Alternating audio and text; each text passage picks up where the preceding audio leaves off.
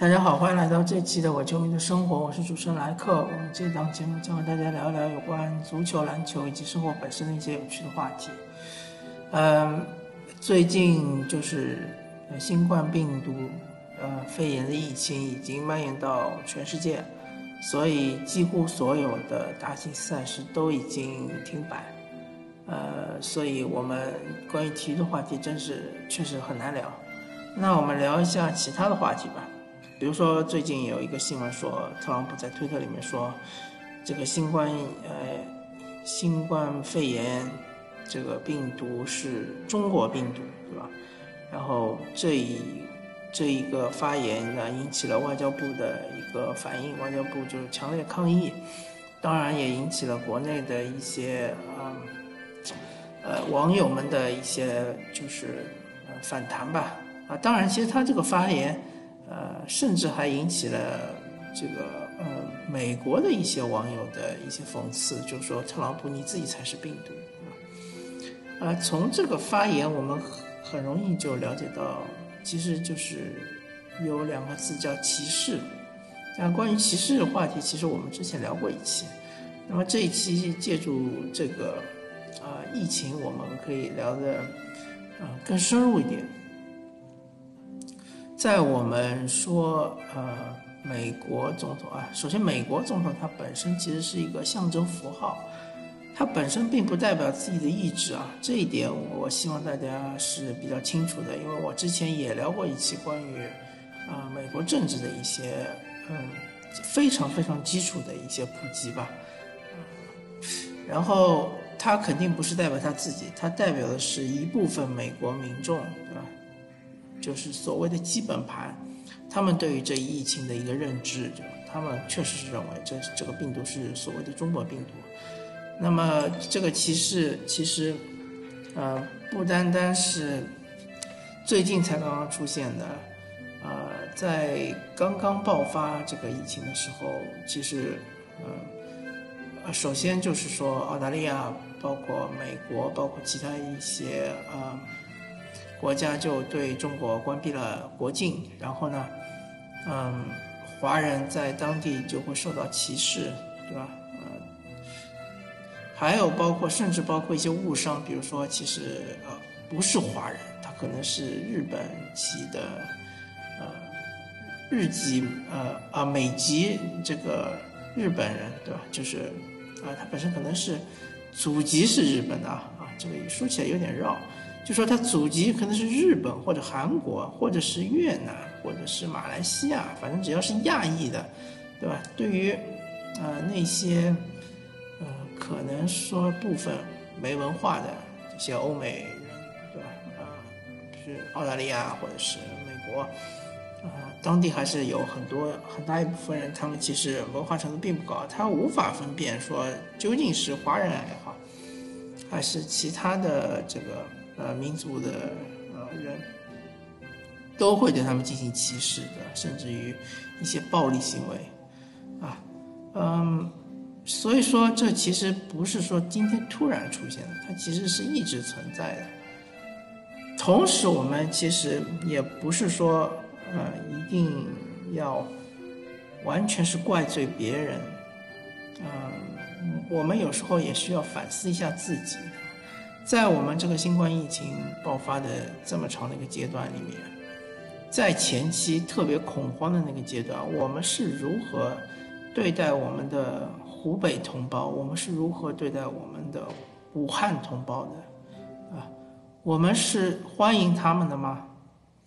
啊，我们是嘴上说着湖湖北加油、武汉加油、中国加油，但是我们真正是。嗯，如果说，比如说你有一个武汉的亲戚，对吧？想要投奔你，想想要呃到你这儿来寻求帮助，你真的愿意帮助他吗？啊，这一点我们真的要扪心自问。我们甚至于很多媒体，或者说一些不良的、无良的自媒体，或者说一些微博，都称这个病毒为武汉病毒。其实这个歧视真的是，嗯，我现在我个人的判断，我觉得歧视有可能是一种人性，对吧？是一种，呃，人性的弱点。当然，我们要克服这个弱点，其实要花很大的努力、很大的力气。嗯，我说的这个反思，并不是说我赞成说国外外国人对我们的一种歧视。我的意思是说，歧视都是不对的，不管我们中国人对于自己同胞的歧视也好，或者是外国人，特别是那些发达国家对我们。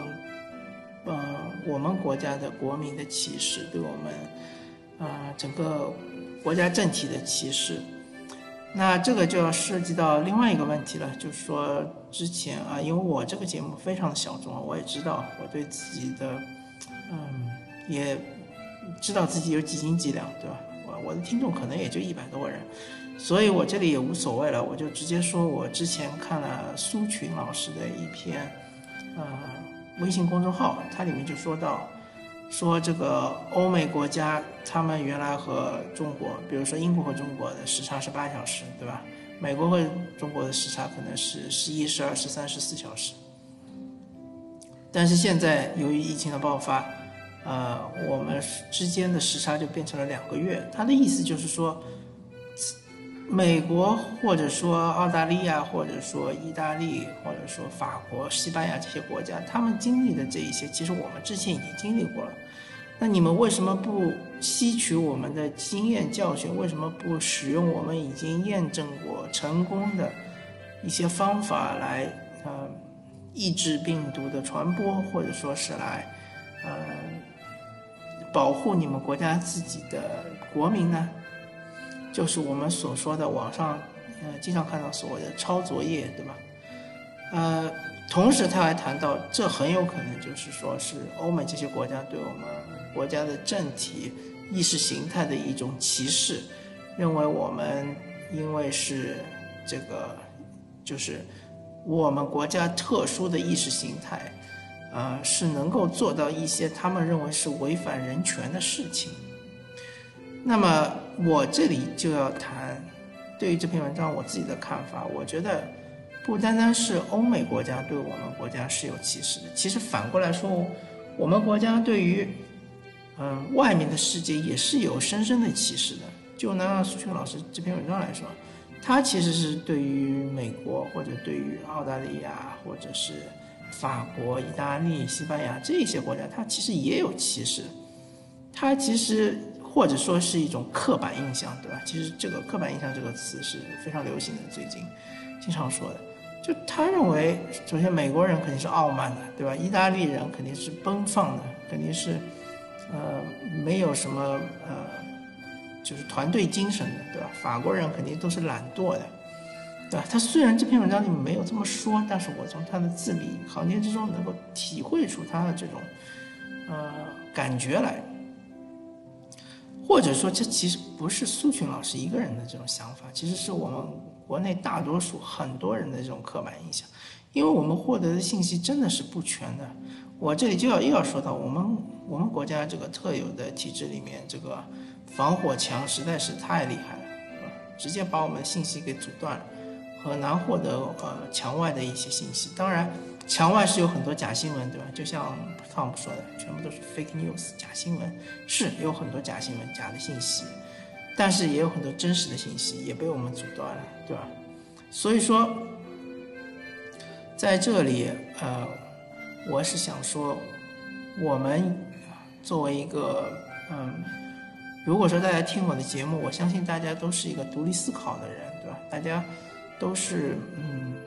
有自己的一一些判断的人，我相信大家也是希望能够摒弃歧视这个呃人性的弱点，或者说，呃，还有一点就是刻板印象这样一个人性的弱点，啊，我们就应该不单单是对于我们自己本国的呃国民，对吧？对于各个地方的，大家都知道中中国存在非常严重的这个地方歧视，对吧？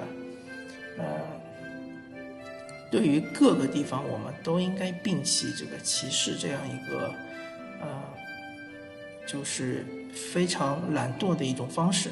同时，我们对于全世界所有的人种、所有的嗯国家，对吧？不同的民族，我们都应该呃一视同仁的去做，是吧？我我相信，其实大家在中国听到很多说法，其实包括对于黑人的歧视，说他们是什么黑鬼啊什么的，是吧？还有就是非常厌恶啊黑人到中国来，呃抢占这个什么工作机会啊，对吧？还有的人说，是什么中国外国人什么有有有一个什么国籍法，对吧？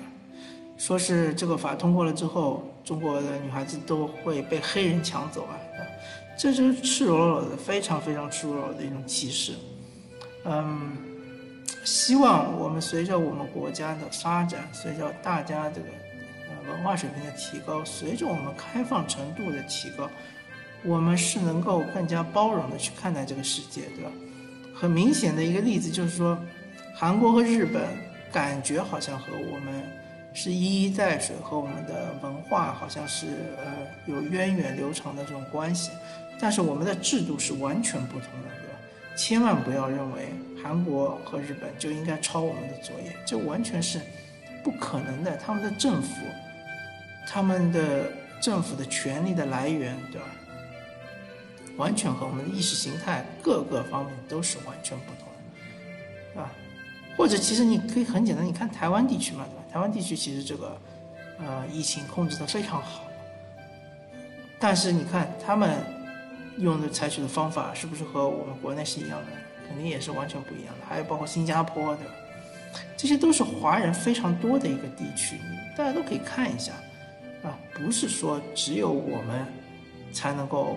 把新冠疫病毒这样一个疫情完全给，啊，怎么说呢？啊，基本上可以抑制住，对吧？不不单单是我们这一种方法可行的，其他的国家也有他们自己的方法，也有他们符合他们国情的方法对吧？这这个时候大家就不谈国情了嘛。我记得很多情况下我们都会谈国情比如说足球对吧？说是这个教练他的执教风格不符合中国国情啊特别是说国家队的教练。那现在我们就不谈了好吧那么这一期的我就跟生活就和大家聊到这里感谢大家收听我们下期再见拜拜。